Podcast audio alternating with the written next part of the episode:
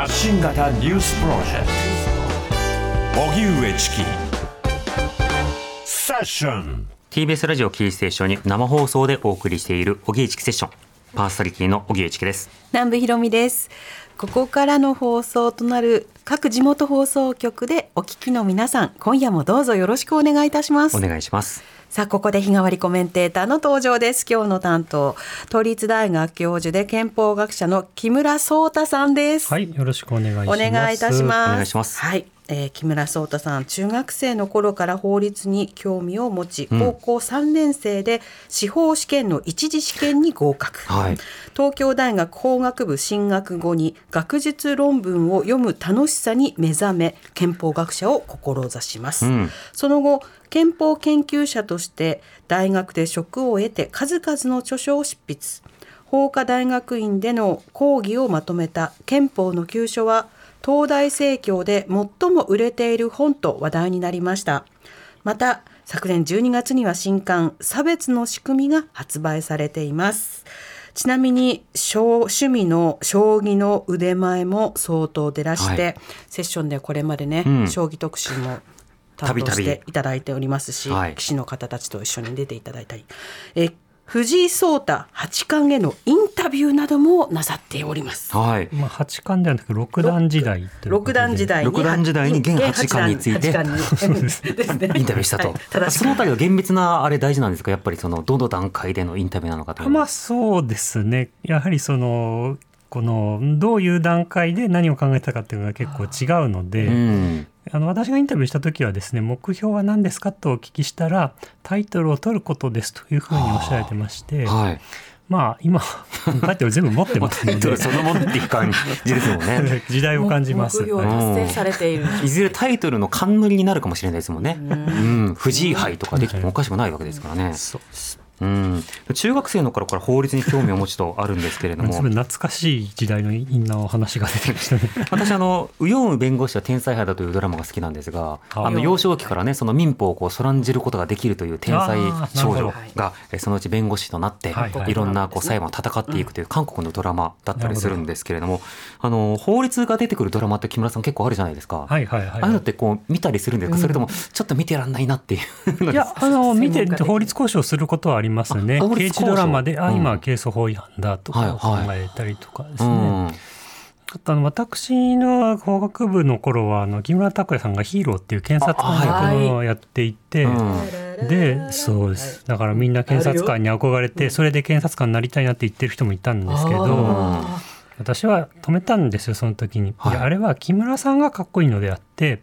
検察官がかっこいいわけではないからね、うん。というふうにこう止めたんです。全くその通りですね。人気が上がったりしました、うん、で正義に燃えてね仕事に入ったと思いきやいろいろ自白のね 話とか熱動の話とかいろいろあったりとかはい。することもあるので組織体制としてどこまでできるのかという話はまた別問題だったりしますけどね。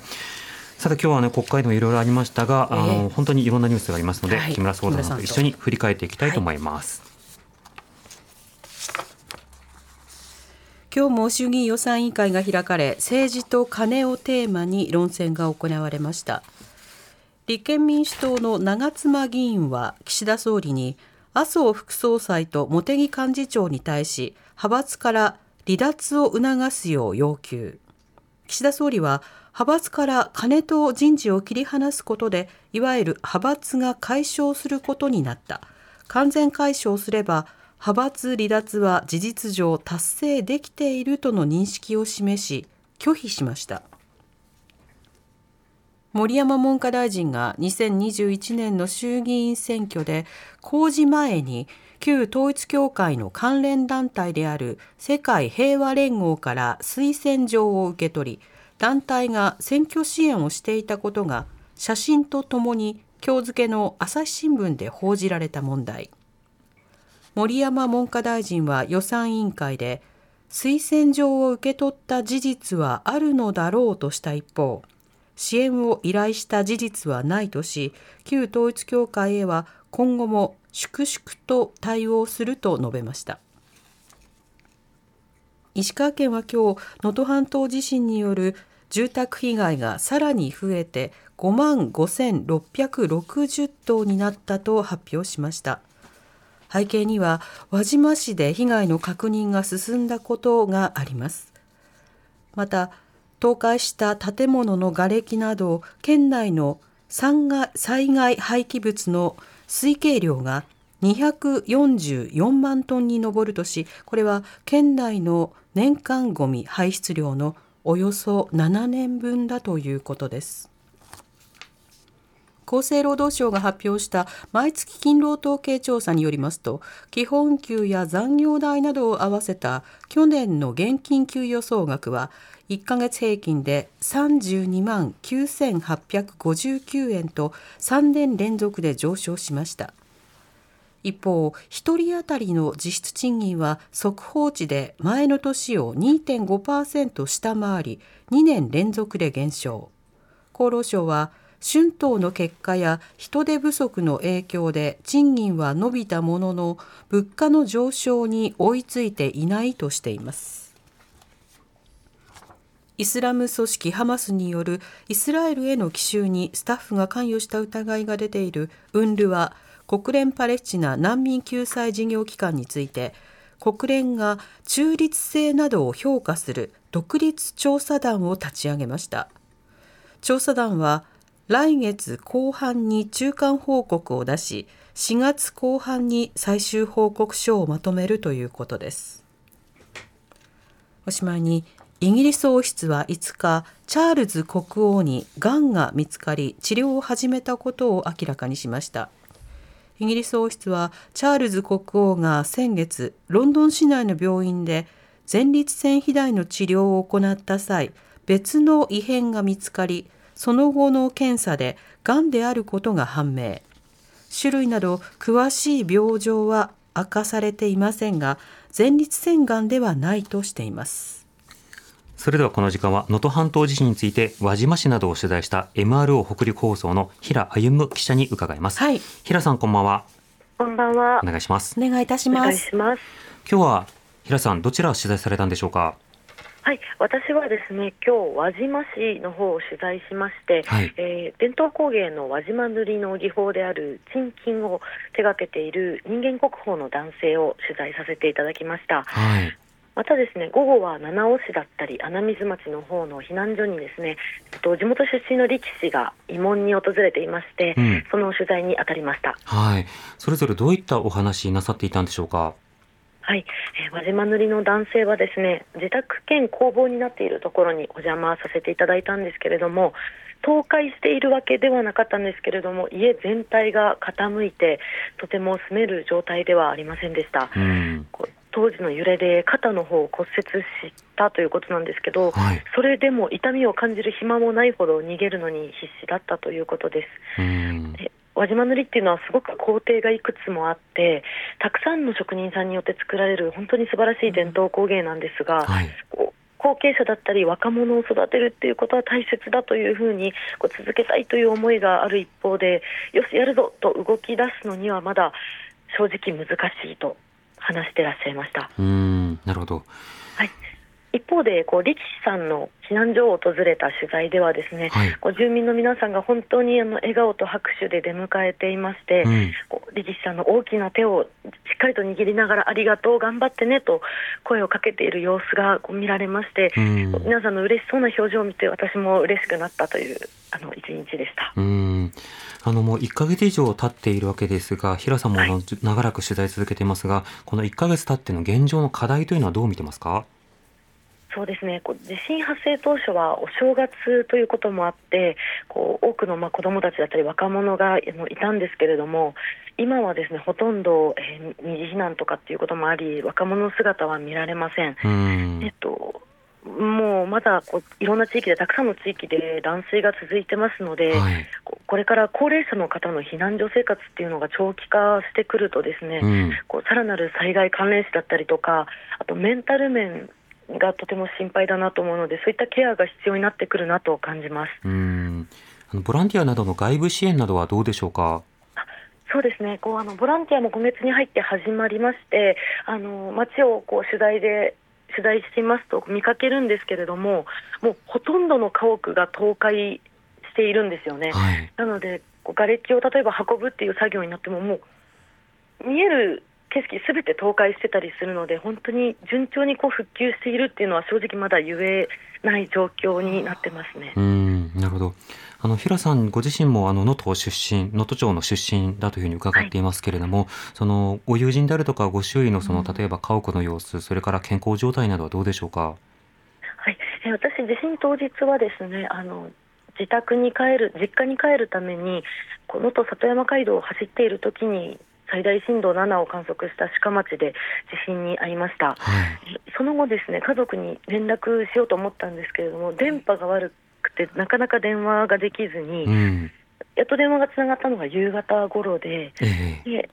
実家には、えー、両親とあと祖母と兄夫婦だったりいとこだったり9人ほどいたんですけれども、うん、幸い誰にも怪我はありませんでした。うん。自宅もですね地面にこう響というか大きな亀裂が入ってしまったんですが倒壊まではあのならなくてですね、えー、友達の方も、えっと、連絡したんですけど全員無事でした。これあの災害情報あの今例えば二次避難そしてその間に復興をどうするのかしかしなかなか人手が足りず若者もいないということも伝えられています。今後の復興の課題などについてはどうでしょうか、はい、そうですね。今まあ県とかからもその支援っていうのはいくらお金を払うとかそういうふうな支援は届いていますけれども、はい、全くその先行きが皆さん見えないっ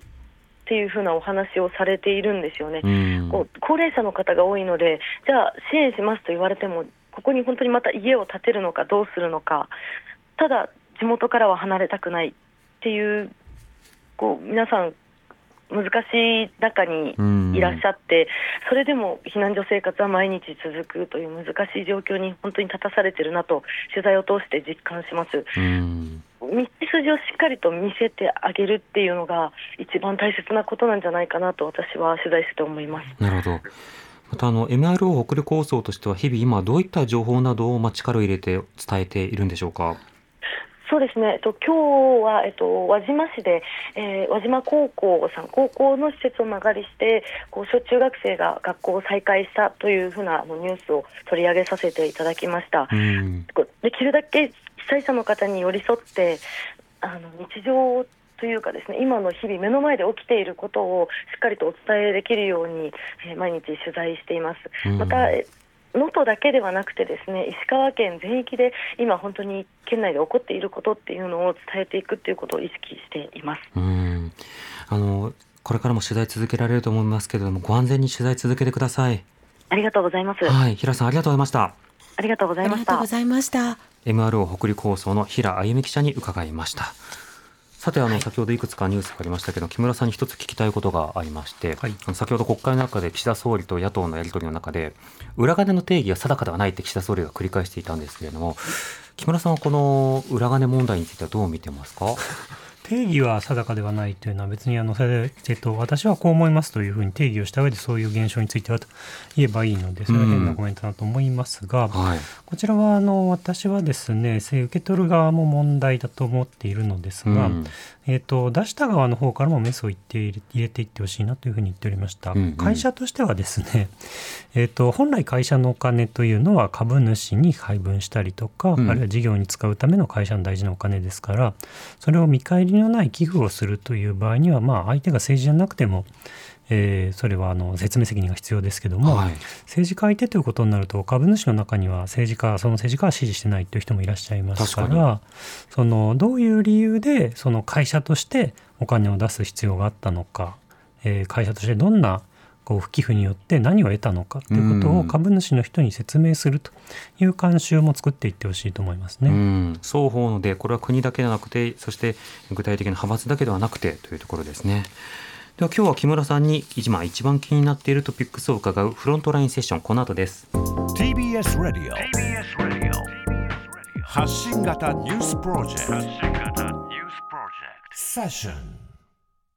ここからはフロントラインセッション日替わりコメンテーターに今一番気になるトピックスについてお話しいただきます。今夜は憲法学者木村壮太さんです。お願いします。はい、よろしくお願いします。はい、お願いします。さて木村さん、今日はどんなテーマでしょうか？今日はあの私が新刊差別の仕組みという本で書いた、まあ、差別について改めてみんなで考えたいというお話をしたいなというふうに思っております。はい。この書籍、まずどういった本なんでしょうか？こちらはですね、あの朝日新聞出版の一冊の本という雑誌があるのですが、そちらの方であの差別について連載をと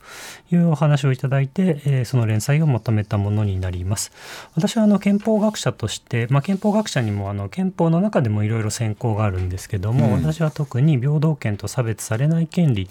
というものをあの、まあ、狭い意味での専門にしておりまして最初に書いた論文も差別についてのものということでずっとこの分野を研究してるんですけれども、うん、その話をあの、まあ、かなり研究あの時間が、まあ、積み重なってきたのでここまでの研究をまとめたいという思いもあってまとめた本です。はいまあ、どんな本でしょうかって私とぼけながら聞きましたけれども先日日経新聞に書評を書きましたそうなんですよ。日経新聞にあの書評が載っていてですね、はい、これはあのとてもいい書評だなと思って、まあ、誰が書いたんだろうと思ったら荻上チキという人で。はい、まあちょっとこれは褒美を取らね 取らさねば。と思ったあれですか？金のもなかとか その点のものですか、まあ、そういうものですが何にももらっちゃいけませんね,、はい。ね。うん、もらったらほらあれ裏金とか口切りとかになりますから。入りがちゃんと、ね、確保されているとい。うことです、でこれはこの本の中では本当にね例えば同性婚とか選択的夫婦別姓とか、外国人に対する差別とかいろんなものがこう触れられているんですけどもそもそも憲法日本国憲法では差別についてどう書かれているんでしょうか？これはですね憲法第14条に法の下の平等と並んで差別をされない国民は差別をされてはいけないんだというそういう条文があるんですね。うん、で差別されないっていう差別とかディスクリミネーションっていう言葉を使った憲法の条文っていうのは割と珍しいです。はい、あの少なくとも日本国憲法ができた当時はですね法の下の平等っていう条文は結構いろんな国の憲法にあるんですが、うん、差別っていう概念を入れ込んでこれも禁止しなきゃダメなんだって書いたのはかなり日本国憲法の先駆的な内容ですね。この平等と差別、これのそのまあ共通と違いというのはいかがでしょうか？はい。もともと平等権と差別されない権利っていうのは同じものだったんですよね。はい、というか、まあ、20世紀の前半って差別の問題っていうのは大体こう平等に扱えば解決してたんです。うん、つまり区別をしないでっていうことですね。例えばあのこういうその女性はこの仕事にはつけませんとか黒人と白人は結婚してはいけませんみたいな人種差別とかが、まあ、あの当たり前に制度的に存在した時代なので人種で区別をするな。性別で区別をするな平等にしろっていう形で扱の議論をすれば差別の、まあ、一番の問題は解消できるしそこが一番の目的だったっていう目標だったっていう時代だったんですね、だから平等権と差別されない権利っていうのはあまり区別されてこなかったんですけれども、はい、20世紀の終わりぐらいからですね平等権と差別されない権利っていうのは、まあ、かなり違うニュアンスをあのがあるんじゃないかって言われるようになってきて、うん、というのはあの区別をするなっていう単純な規範だと問題が解決できなくなったんですね。うんうん、例えばいわゆるアファーマティブアクション、えー、っていうのを考えた時にあれはあの人種とか性別で一応区別をしないとできないわけですけれども積極的優遇措置ということなのでこれまで歴史的に差別をされてきた方々を今回はしばらく雇いましょうと。いうこととかね、ええ、推奨しましょうってこと、ね、そうそう人種で区別しなきゃいけない、うん、女性もそうですよね。あの、えっと、どうしても例えば大学の先生をゲストで呼ぶと男性ばっかりになっちゃうから女性の方にも来ていただこうってことになると、まあ、女性だからお願いしますみたいなことにもなるわけですから、うん、えー、そうすると区別をされない権利区別をするなっていうだけでは、まあ、差別の問題はクリアできなくなってくる、ということですし逆に区別をするなっていう権利だけだとあの差別の解消のための措置も今権利侵害になっちゃう、はい、まあ、これがあのアメリカのアファーマティブアクションにあのあのハーバード大学やノースカロライナ大学で人種を考慮した入試をやることは違憲だっていう判決がこの間出たんですけれども、うん、まあ、平等だけでいくとそういう判決が素直に出てくるわけですよね。うん、でもじゃあそういう形でやっていくと差別を解消するためのこの積極的な措置っていうのができなくなってしまうけれどもそれでいいのか、うんうん、そうすると区別の中にも非常にこう差別的なものもあればそうでもないものもあるという議論をしなきゃいけなくなったっていうのが、まあ、我々の難しい時代ですねってことですね。でこれ憲法当初から書かれていたでもこの問題に真面目にこう直面するようになったというか真面目に考えるようになったのは最近、まあ、というか可視化されてきたのが現在ということになるんでしょうか？そうです。日本国憲法はせっかく条文はあのおそらく世界最先端で平等と差別両方規定してるんですけども、うん、えっ、とそれを使っている裁判所とか法律家はまあ両方同じ権利だろうということで、はい、平等権と差別されない権利は同じだよっていうふうにまあどの教科書でも書いてあるし判例読んでもそうなっているっていう時代がずっと長く続いていて、うん、むしろ他の国の方がちょっと平等と差別って違うんじゃないの？みたいな議論が早く始まってたりしますね。はいそうした中でさ、日本の中でこの憲法に基づいて、まあ、いろんな差別、あの、これが実際に今、法律、あ、えー、裁判で争われるという事案が多く続いているわけですが、はい、これもやっぱり14条というのは大事になってくるんでしょうか？はい、14条で差別という問題を使うんですけれども、うん、ただその、差別の問題平等権と混同されてしまうとここに差別があるのになっていう時にうまく働かないことがあったりするんですよね。うん、まあ、例えばですねあの、うんと、私が最初に研究を始めた頃は非嫡出子の相続分差別っていうものを問題としてて、うんうん、まあ、結婚してないお父さんお母さんとの間の子供は、えー、まあ差別あの相続分が、えーと、結婚してるお父さんお母さんの子供の半分嫡出子の半分っていう区別があって、まあ、なんでかっていうと、まあ、要するにその非常に簡単に言うと愛人の子供になんか財産をやりたくないという制裁の感情に配慮するためにそういう法律があったわけです。でまあ、それは私はとても差別的だと思ったわけですが、はい、どういう理屈で正当化されているかというとだって婚姻っていうのはえーと、あの夫婦の間の子供にたくさん相続させるっていう内容を伴いますっていうふうに民法に書いてあって、うん、それで合意をしたんだからその死んでいく非相続人財産を残す側はその相続分で相続させることに、まあ、意思を持っていたんだからそれを尊重するのが何が差別なの？平等ですよ、うん、でまあ、そういう理屈で正当化してたわけですね。うん、で平等権っていうのは何か理由を1個あの説明できればその区別はパスさせましょうっていうそういう権利なので、うん、あの当人の意思の尊重ですって言えばそれでパスできちゃうんですね。まあ、そういう遺言っていうことにトータルでサインしてますっていうことですから。ことになっちゃうからでもいやでもそのそう遺言とか民法上のデフォルトをそういうふうに定めること自体が制裁の子供じゃないという差別感情があるんじゃないですかっていうことが問題となってきた。でそこをこう焦点を当てるためには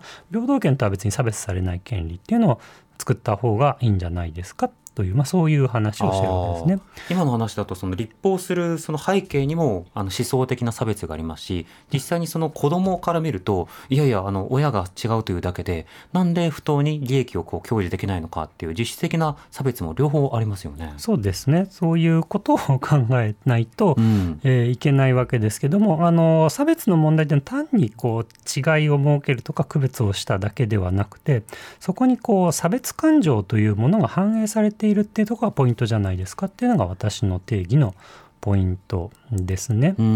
まあ、ですから例えば今同性婚訴訟とかもやってますけども、はい、同性婚の問題も、まあ、国側はあの同性カップルには子供ができない異性カップルには子供ができるから違いがある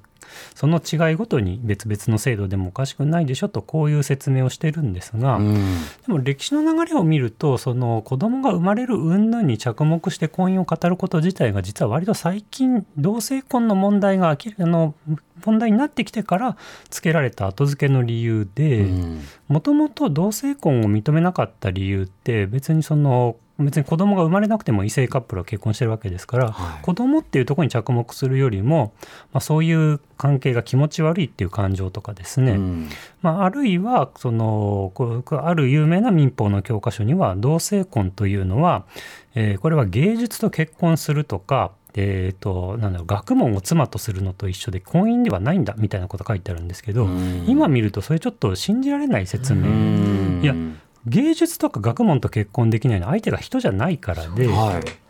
だから同性婚ってそういうふうに見えてるんですかっていうことが問題になるわけですね。うん、人と人とが同意して合意してっていうことですね。だから同性婚訴訟っていうのはもちろん平等権の文脈からその婚姻っていうのは別に生殖関係だけじゃなくて親密な共同生活を守るための制度だから区別する理由はないよねっていう説明の仕方もできるんですけど、うん、差別されない権利からだともっと端的にこれって長年の差別感情の反映した立法ですよね。うんうん、そのプロセスをまず検討しましょうっていう議論ができるわけですね。だからかなりあの平等権だと技術的な話ばっかりになっちゃって、あの差別の問題があるときにそこからちょっと焦点がずれちゃうことが出てきたりしますね。確かの同性婚訴訟でも例えばいやいや同性愛者の方でもあの異性婚することだってできるじゃないですかみたいな意見が出てきて、はいはい、はあっていう場面があったりしましたよね。ありましたね。うん、まあそれはその そういう反論自体がこの人差別感情を持ってませんかっていう議論がやっぱり差別されない権利からだとできるわけですね。うんうん、夫婦別姓訴訟も一緒で例えば夫婦別姓訴訟って別姓にできなくて困ってるんですっていう訴えに対して裁判所がいやいや通称使用で十分ですよみたいなことを言うんですよ。はい、でも通称使用で十分かどうかその人が決める問題であって、うん、第三者がこれで十分ですよねっていう話にはないわけですよね。はい、なのでそれはあの結局あなた本気でえー、訴えている人の権利のことを考えているんですかっていうことを問いたいわけですが、うん、平等権からだとあのあなたのあのそういうことを言う人の背景にどういう感情があるのかってことは問題化されないので、うんうん、非常に技術的に、えー、果たしてあの、まあ、ここで言っている区別が存在するのかみたいな議論が展開しちゃうってことなんですよ、ね、うん、差別についての話はね例えば社会運動の話とかフェミニズムとかあとは心理学とかいろんなところで整理されたりしてますがこの本は今話されてたようにその木村さんが憲法法律上考えるとどうなるのかっていうことを論理的にこう整理するという書籍になっているのでさらに続きを読みたいという方は、はい、ぜひ。新刊差別の仕組み朝日新聞出版から税込み1980円で発売されていますので日経に載ってるチキさんの書評と合わせて活字でじっくり理解を深めていただきたいと思います、はい、木村さんにはこの後ポストスクリプトでもお話を伺います、うん、お知らせに続いて滋慶学園 COM グループ presents あなたの夢は何ですか？お送りします。TBS ラディオ905-954発信型ニュースプロジェクト。セッションここからはセッションポストスクリプト。ポストスクリプトは PS 追伸のことでコメンテーターの方から私たちやリスナーの皆さんへの追伸として今おすすめのコンテンツを語っていただきます。はい。ということで今日は木村壮太さん、はい、追伸は何でしょうか、はい、藤井八冠は相変わらずですというお話です。はい相変わらずですね。ね。本当に大変で、うん、最近はあのちょっと将棋のファンとかですね、はい、記者の方とか、まあ、将棋の棋士の方の藤井さんについての発言が、まあ、大体将棋というのはあの名人とか竜王について語るときは、まあ、大体ですねあのスポコン漫画の用語で語られるような感じだったんですけれども、はい、まあ、それ当たり前ですね。人と人があのゲームで争ったわけですから、うんうん、最近ちょっと怪獣映画とかですね、あ。のあるいはこう災害映画みたいな空気になってきていて、えー、こうまあ、ちょっとこう、まあ、あの人間っぽくないこう人間辞めたぐらい強い人がいるのでそれにどうやって対抗するかみたいな、うん。うん、そういう空気感で語られることが増えてきてるような気がします、ね、なるほど。通常のあのスポーツ漫画とかだと、向こうは例えば速攻がうまい。そうそうこっちに対してパワーでいこうとか。同じゲームをやっていて、何でっていう感じなんですが、ちょっと同じゲームをやっていないところでどうやってみたいな空気になっていて、今あの実はちょっと前に棋王戦が第1局がありましたけど伊藤匠さんという藤井さんとど、あのほとんど同世代のもう超新鋭で、まあ、藤井さんがいなければもう本当に超新鋭でタイトルもいくつも取っていても不思議じゃないというような活躍をされている方なんですが、はい、伊藤さんはですね何を狙ったかというと、まあ、引き分けを狙ったんですね。ほうでも引き分け狙いっていうこと自体がまあ勝負に勝たなきゃいけないわけですからかなり異例なんですけど、うん、でもそれもまあ納得感のあるような戦法で、えー、というのもあの棋王戦第1局は藤井さんが先手だったんですが、うんうん、先手であの23年度の藤井さんの成績21勝1敗さっきの1分けを含めて9割 ,9 割5分5厘やっておりまして、はい、9割藤井さんが勝つ。9割5分勝つ。95%勝つ。ま あ、つまり、藤井さんが先手取った段階でもう話は終わったみたいな空気になるわけですよ、そこまで。勝ち確率が5%以下になるということですね。ひどい。で、そこをなんとか引き分けにすれば先手と後手入れ替えるので、自分が先手になれるんですよ。ということで、まず先手の時は勝ちを目指すのではなくて、はいはい、まずは引き分けにして、後手番から先手番になった上でというような作戦を取ったのではないかと言われていて、まあ、実際格闘でもねあのミックスルールとかがあるときに 1ラウンドはあのスタンディングでで2ラウンドは寝技ありでってなったときにあの寝技の方が上手い人が1ラウンドは とりあえず生き延びて なんとか生き延びて。ありますけど。とりあえず生き延びるんだってことですよね、はい、まあ、そういうようなこう戦法を取られたのではないかというようなことで、うん、まあ、大体途中あの、まあ、大体日の途中からはですねもう引き分けに持ち込めるかどうかみたいな勝負になっていたんですけれども。将棋に引き分けってあるんですかね、はいあるんです、はい、でえっと、この将棋の引き分けのルールというのがかなり奥の深いルールで、うん、アマチュアのあの大会とプロの公式戦では引き分けのルールが微妙に違うんですね。でえーと、なのでこれあの将棋の AI とかにも反映してくるんですけどアマチュアのルールでやると引き分けにはまあ持ち込みにくくてプロのルールだと持ち込みやすいと言われていて、はい、だから藤井聡太さんはその、まあ、将棋っていうのは突き詰めると先手必勝後手必勝どうなのかって聞かれて多分先手の側から必ず引き分けにできるというのが将棋の最善の結果ではないかっていうことをおっしゃっていて。ちょっと前のインタビューそうおっしゃってるんですけども、はあ、まあ、それをこう非常に 彷彿とさせるようなあの伊藤さんとの一局でした。なるほど。ちなみに引き分けというのはどうなれば引き分けなんですか？えっ、と将棋というのはあの駒が後ろにあんまりいける駒が少ないので、はい、双方の目下の攻撃の目標の玉という駒がお互いに相手の陣地に入って、うん、もはや攻撃できないような場所まで行っちゃうとあとは引き分けになるか、まあ、多くの駒を持ってる方が勝ち。でも駒の持ってる数が大体同じだと引き分けって、まあ、簡単に言うとそういう引き分けがあるんですね。例えば玉がお互いの最高列まで攻めたとしますよ、ね、はい、まあ、最深部までたどり着いたと。はい。でそれに対して例えば銀とか角とかは下がれるじゃないですか、はい、これらの扱いはどうなんですか、えっと、あのその程度の駒ではやっぱり詰ませられないですね、うんうんうん、しかもあの相手の陣地に入ると将棋っていうのはどんどん駒がなっていって守備力ばっかりどんどん上がっていくので、はい、攻撃力はどんどん下がっていって守備力がどんどん上がるゲームなので、うん、まあ、あのそれはもう詰みという形攻め切るという形ではあの勝ち負けがつかないゲームになります。なので膠着状態を意図的に作るはい、そうです。でその場合は駒がどちらが多く持ってるかということで点数を数えるんですが、はい、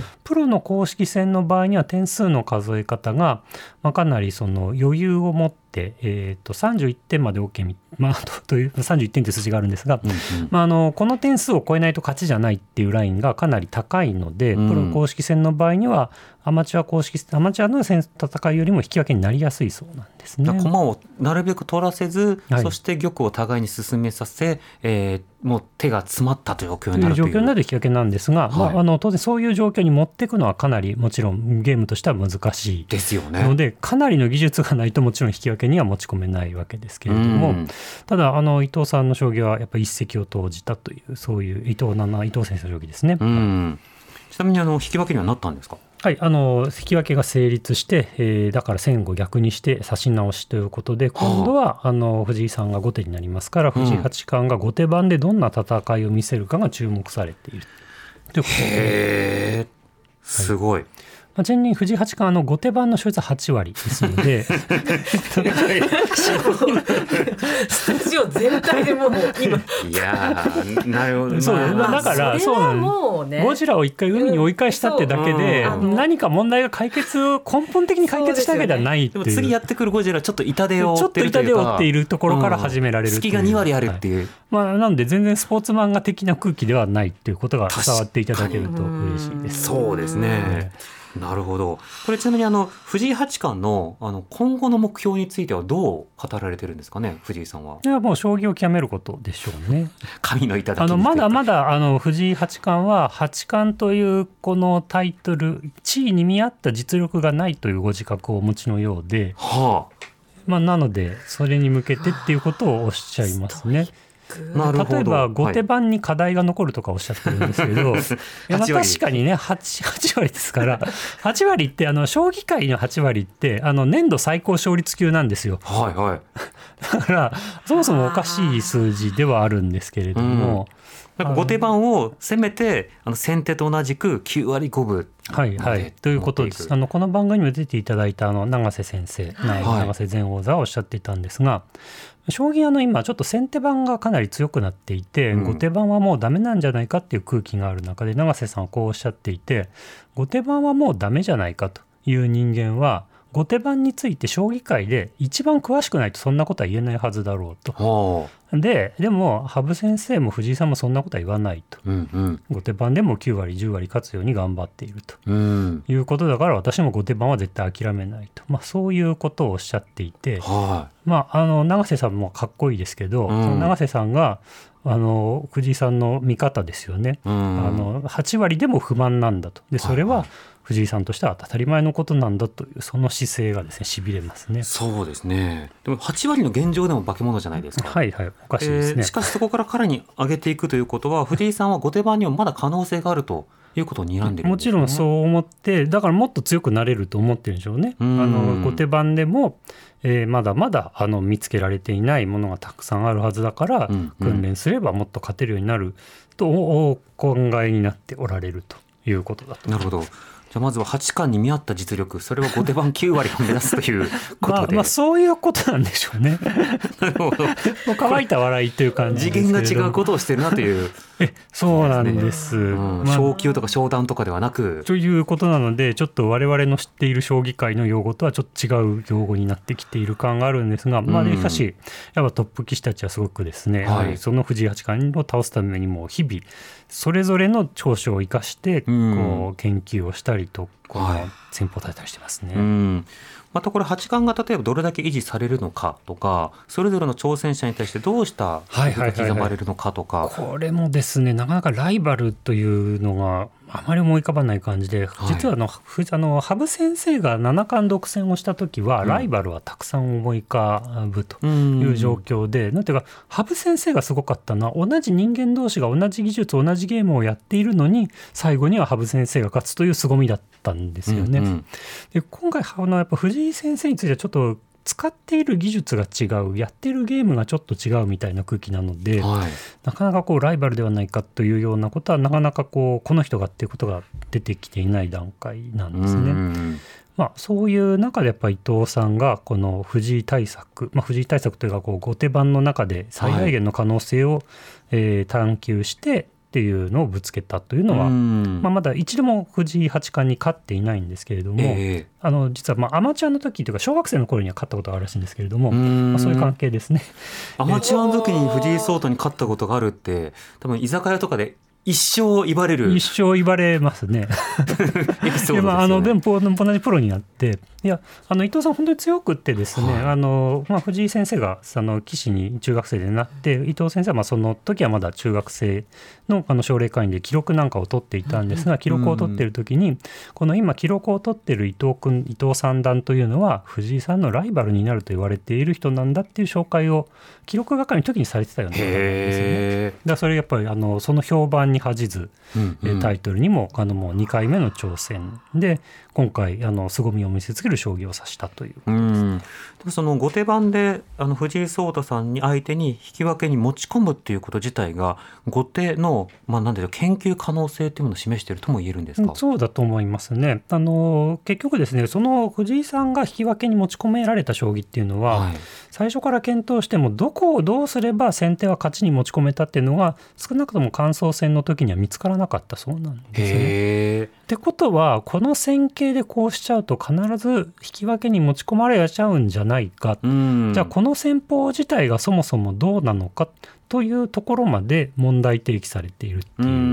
まあ、そのあたり将棋の本当に面白いところだなと思います、ね、なるほどある種その膠着状態に意図的に持ち込めるっていう状況になった時に、ええ、それをどう打破するのかって新しい何かを作らないといけない、ね、だから先手としてはその戦い方は避けなきゃいけないっていうことになる可能性すらあるそのきっかけになるかもしれない将棋が行われたと。なるほど。いうこと指し筋をもうまた見直さなくてはいけない、はい、っていうことになるわけですね。そうですでやっぱそういう将棋が見れたのは藤井八冠が極めきってるからだと思うんですよね。うんうん、普通にやって勝てるのであれば普通な将棋になるはずで。はい今までにない将棋をぶつけてはないと戦えないという、だからところまで極めたからこそそういう将棋が見れるということで、まあ、やっぱりこう藤井先生のおかげで、まあ、見る側としては面白くてしょうがないという感じです。へなんかすごい早々のフリーレイン見てるような気持ちになって あの人を殺す魔法ゾルトラークというのが開発されて以降魔法が進化していくみたいな話があるんですけど。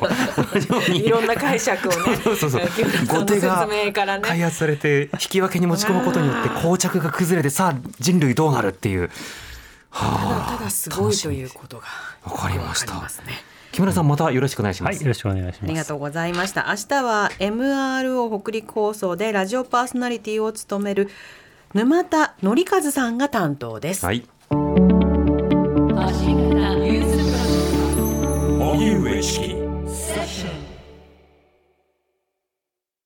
毎週月曜から木曜朝8時30分からお送りしているパンサー向井のフラット。毎日を彩るパートナーの皆さんはこちら。月曜パートナーの滝沢カレンです。火曜パートナーのココリコ田中直樹です。水曜パートナーの三田寛子です。そして木曜日は？横澤夏子です。ヤーレンズのデイ淳之介です。奈良原雅樹です。横澤夏子ちゃんとヤーレンズが各週で登場。今日も一日頑張ろうのきっかけはパンサー向井のフラットで